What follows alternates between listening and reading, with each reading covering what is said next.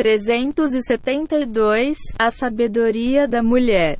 Capítulo 44 A superioridade da mulher. Quando se trata de espiritualidade, a mulher geralmente começa de um nível muito mais elevado que o homem, já que o homem tem um Yesterara muito maior. O Reb Nashman ensina, Likutei Moharan I, 8, que o verdadeiro poder do Yesterara está na imaginação. A emuna é a única coisa que pode dominar o poder impuro da imaginação, pois este é retificado quando usado corretamente com completa crença em Hashemon-se consequentemente. O poder da imaginação é retificado. Quando canalizamos para a Emuna, o Reb Nashman explica, a parte essencial da Emuna depende do poder da imaginação. O que o intelecto humano entende não requer fé. A emuna é necessária quando o intelecto acaba. Quando não compreende algo, e a imaginação deve ser usada. Nesse caso, a emuna é necessária, retificando o da imaginação. Aspas. Quando não se tem emuna, a imaginação se torna manifestação do Iesseara. Desse modo, a pessoa imagina que satisfazer seus desejos físicos é a melhor coisa a fazer. A verdade é que todos os desejos físicos são apenas invenções da imaginação. Se a pessoa protege a mente e a impede de ficar imaginando luxúria, não sofre com desejos físicos e ilusórios. Nossos traços ruins de personalidade também são enraizados na imaginação. A raiz espiritual de todas as falhas é a arrogância, que não é nada mais que o ego inflado pela fantasia. Se a pessoa canalizar apropriadamente seus poderes de imaginação para a emuna, não sofre com cobiças e desejos. Quanto mais a pessoa aumenta sua emuna, menos se torna vítima desse tipo de falsa imaginação. A pessoa com emuna encara a realidade e percebe que não há nada além de Hashemon se toda vez que faz isso. Ela retitica sua imaginação e derrota o Iesefará. Com fé absoluta, o Ieseara desaparece. O Reb Nachman ensina na lição acima que quando o povo judeu recebeu a Torá, sua era tão absoluta que o poder de sua imaginação foi completamente retificado e eles não tinham Iesara, espírito de profecia. A imaginação da mulher é mais pura que a do homem. Portanto, o ISARA da mulher é menor que o do homem, se a mulher pode alcançar um nível espiritual muito mais elevado com muito hard de menos esforço. Como explicado anteriormente, o ISARA da mulher é mais concentrado na fala. Por isso, se a mulher controla a língua, pode realmente atingir altos níveis espirituais. Débora, a profetisa, esposa de Lápido, teve o mérito de receber o espírito da profecia com um ato simples de coração puro. Ela fez pavios para as velas do santuário de Shiloh. Débora não teve de passar anos debruçada em textos de Torá, ou passar noites na floresta fazendo horas de hitball de Dui. Como os homens têm de fazer se querem alcançar um nível espiritual elevado. Adel, filha do Baal Shem Tov, também recebeu o espírito da profecia pelo mérito de seu sincero desejo de se aproximar de Hashemon Sessara, nossa matriarca foi profetisa sem ter de enfrentar todos os testes e desafios superados por seu marido Abraão. Esses são alguns dos vários exemplos que mostram como as mulheres são naturalmente mais conectadas do que os homens. É que o poder de imaginação delas é mais puro. A doença e a cura. Agora podemos começar a entender por que as mulheres são isentas de cumprir várias mitivó, inclusive estudar Torá. Mas não se esqueça de que a mulher é obrigada a estudar os mandamentos pertinentes à administração de uma casa. 374 A sabedoria da mulher. A Torá e seus mandamentos nos foram dados para nu. A superar nosso ISR e nossa imaginação impura. Como os homens sofrem com um ISR extremamente obstinado e com um poder de imaginação corrompido. Eles devem estudar Torá e se ocupar com mitzvah para purificar suas águas. Caso contrário, o ISARA certamente os dominará. Diz TB. Tratado Kiddushin 30b. Eu criei uma inclinação para o mal e 3. Também criei a Torá, um remédio. Aspas. As mulheres não sofrem com um ISARA tão monstruoso. Então não tem de passar tantas horas estudando Torá. A Torá é o único antídoto que o homem tem contra o IEC. Fará. Como o homem precisa de uma dose pesada de Torá para formar uma resistência espiritual ao mal, ele deve estudar dia e noite. A mulher não é tão fraca, então não dá mesma cura, dizem os nossos sábios. Midrash Rabba sobre 3 horas e 16 minutos. A mulher deseja apenas o marido, pois está escrito, aspas, para teu marido será o teu desejo. 3:39. Porque o homem deseja toda mulher que passa por seu caminho e a mulher deseja apenas o marido. Como a mulher tem um poder retificado de imaginação.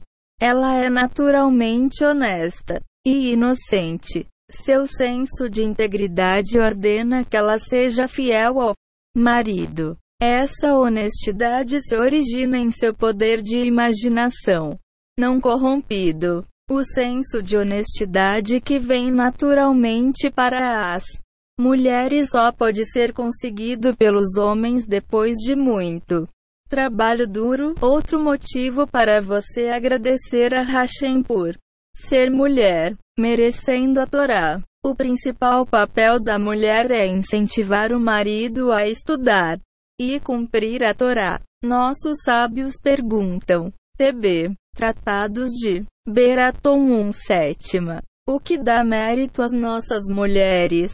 Mandaru. Capítulo 44 A superioridade da mulher. 375. Marido e os filhos estudar Torá e esperar por eles quando voltam para casa depois do estudo. Aspas. Antigamente, os homens às vezes viajavam para muito longe para estudar Torá e ficavam meses ou até anos fora de casa porque o Talmud se concentra nesse ponto quando discute o mérito das mulheres. Certamente as mulheres cumprem várias outras mitivó, como vestir-se e agir com recato, fazer caridade, rezar, cumprir as leis de pureza familiar, Shabbat, festas e muito mais. A retificação do mundo todo depende do estudo da Torá.